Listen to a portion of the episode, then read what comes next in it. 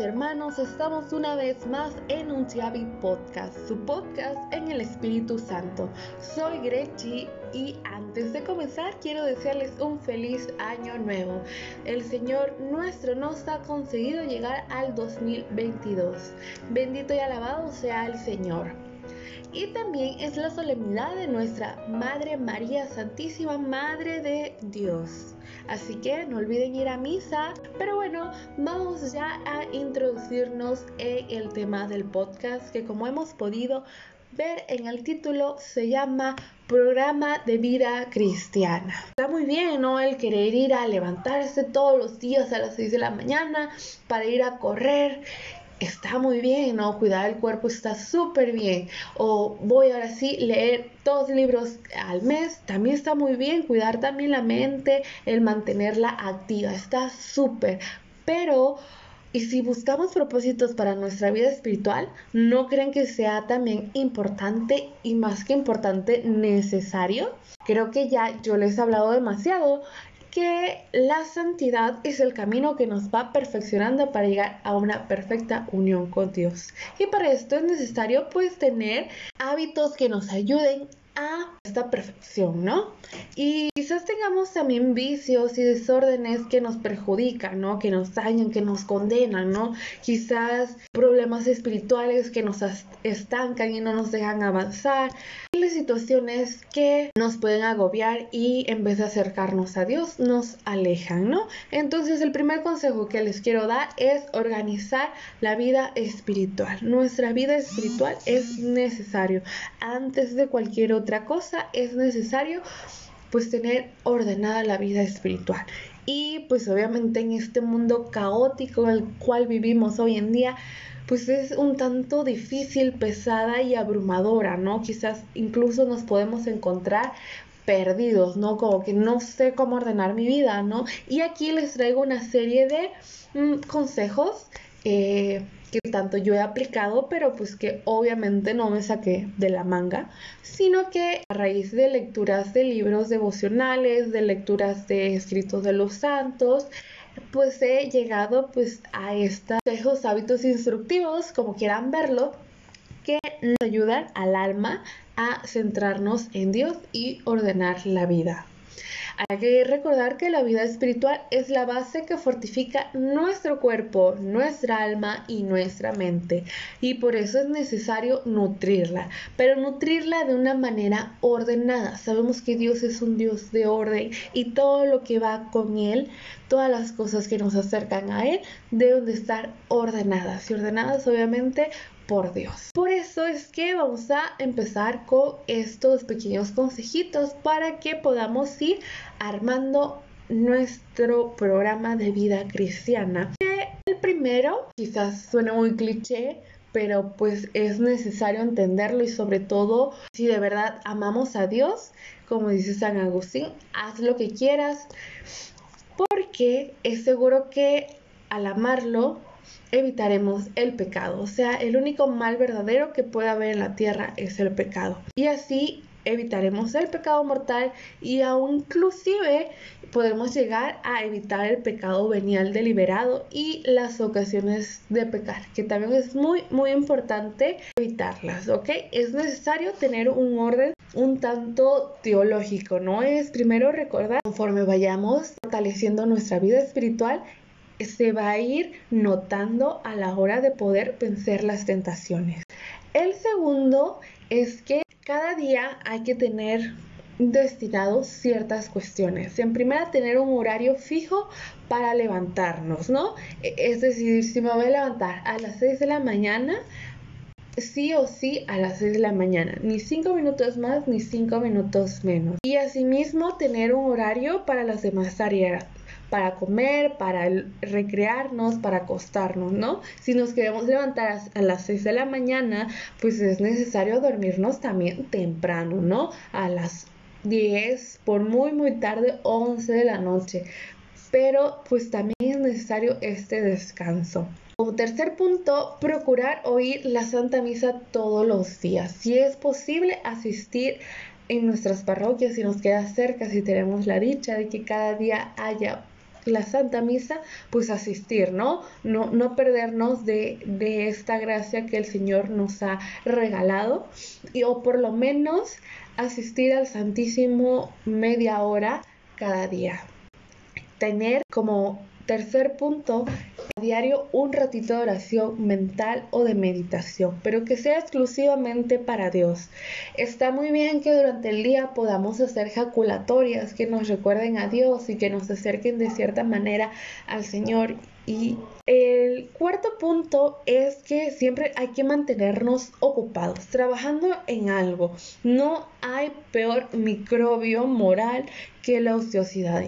Créanme que la ociosidad viene, la ociosidad nos puede llevar a muchos males peores, ¿no? Y no hay que ponernos como que el valiente. Y ya terminé mis deberes, pues quizás me puedo poner a adelantar o me puedo poner a limpiar algo que ya tiene ratito que no he limpiado o me puedo poner a aprender una nueva, no sé, un nuevo hobby que será coser, bordar, pintar, dibujar, aprender un instrumento. Hay tantísimas cosas que podemos hacer como en ese momento hacer ejercicio o salir a, a caminar o visitar a un familiar enfermo o, o, leer en ese momento, tener siempre algo que nos entretenga y que obviamente nos, este, no nos aleje de Dios. Este sexto, este quinto punto es el rezar el Santo Rosario, pero rezarlo de preferencia en familia. Si es posible, incluso se puede llegar a ganar indulgencias rezando el rosario en familia. Punto es pues tener lecturas espirituales diarias, ¿no? Lecturas ya sea escritos de santos, biografías de santos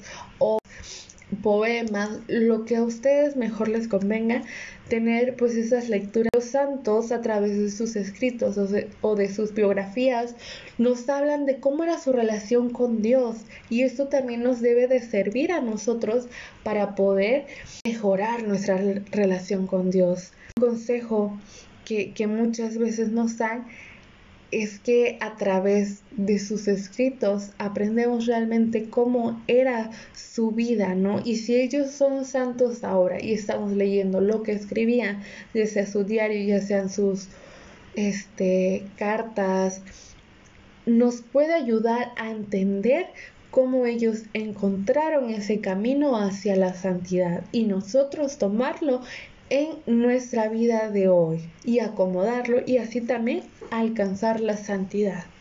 Estos seis consejos que les he dado es para cada día, ¿no? Hay que tener presente estos seis consejos diariamente. El primero es tener un horario para cada tarea, para levantarnos, para comer, para recrearnos, para acostarnos, para trabajar. El segundo consejo es procurar oír la Santa Misa todos los días. El tercer consejo es tener un ratito exclusivo de oración mental y o meditación. El cuarto consejo es mantenernos siempre ocupado trabajando en algo y no darle espacio a la ociosidad. El quinto consejo es rezar el Santo Rosario. Y el último consejo para cada día es las lecturas espirituales. Aprovecho para decirles que se nos recomienda dividir el día en 3, 8. 8 horas de trabajo, 8 horas de descanso y 8 horas para los demás. Entonces, busquemos que así sea nuestro día lo más posible. Ahora bien, hemos hablado de lo que se va a hacer cada día. Ahora vamos a hablar de lo que hay que hacer cada semana. ¿Ok? Cada semana, obviamente, lo primero que debemos hacer es procurar descansar el domingo y obviamente santificar el día, asistir a la Santa Misa y pues también descansar, porque el Señor nos ha dado este día para descansar de toda la semana agotadora de trabajo. Y lo manda Dios y lo manda la iglesia y porque lo necesita nuestra alma y nuestro cuerpo. No nos excedamos de trabajo. No está bien. Vamos a hablar lo que hay que hacer cada mes y cada año. Cada mes hay que por lo menos una vez al mes confesarnos. Cada año por lo menos es buscar hacer ejercicios espirituales o alguna clase de retiros que nos ayude a interiorizarnos en Dios. Hay ciertas comunidades que ofrecen estos ejercicios espirituales. Entonces, esos son pequeños consejos que tanto diferentes sacerdotes, religiosos, santos han pues compartido a lo largo de, de, toda la historia de la iglesia y que coinciden en que esto ayuda a ir ordenando la vida espiritual, ¿no? Obviamente se pueden implementar muchísimas cosas más, este, pero para ir comenzando, darnos cuenta de las cosas en las cuales estamos fallando, para así poder erradicarlas, vencerlas y ser mejor. Estos son unos consejos que yo les doy. Ustedes pueden modificarlos, acomodarlos conforme mejor se conozcan. Si saben que tengo más tiempo para rezar en la mañana o a mí me funciona rezar mejor en la mañana y dedicarle mi mañana a Dios, háganlo. Si ustedes saben que es mejor en la tarde o es mejor en la noche, háganlo. Eh, eso ya queda a decisión suya. Conforme se conozcan, recordar que un pensamiento muy cristiano es que hay que vivir siempre como quien ha de morir. Nos dice Santa Teresa, acuérdate que no tienes más que una alma, ni has de morir más que una vez, ni tienes más de una vida breve, ni hay más gloria, y esta eterna, y darás de mano a muchas cosas.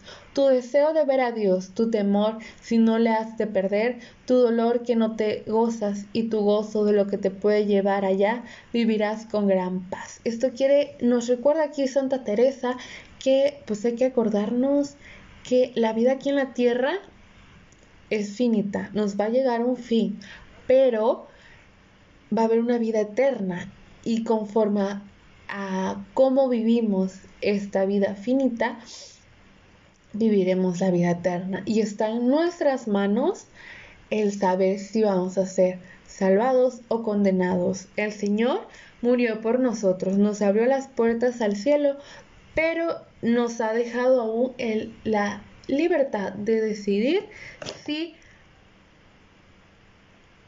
vamos al cielo o preferimos condenarnos al no seguir sus mandamientos.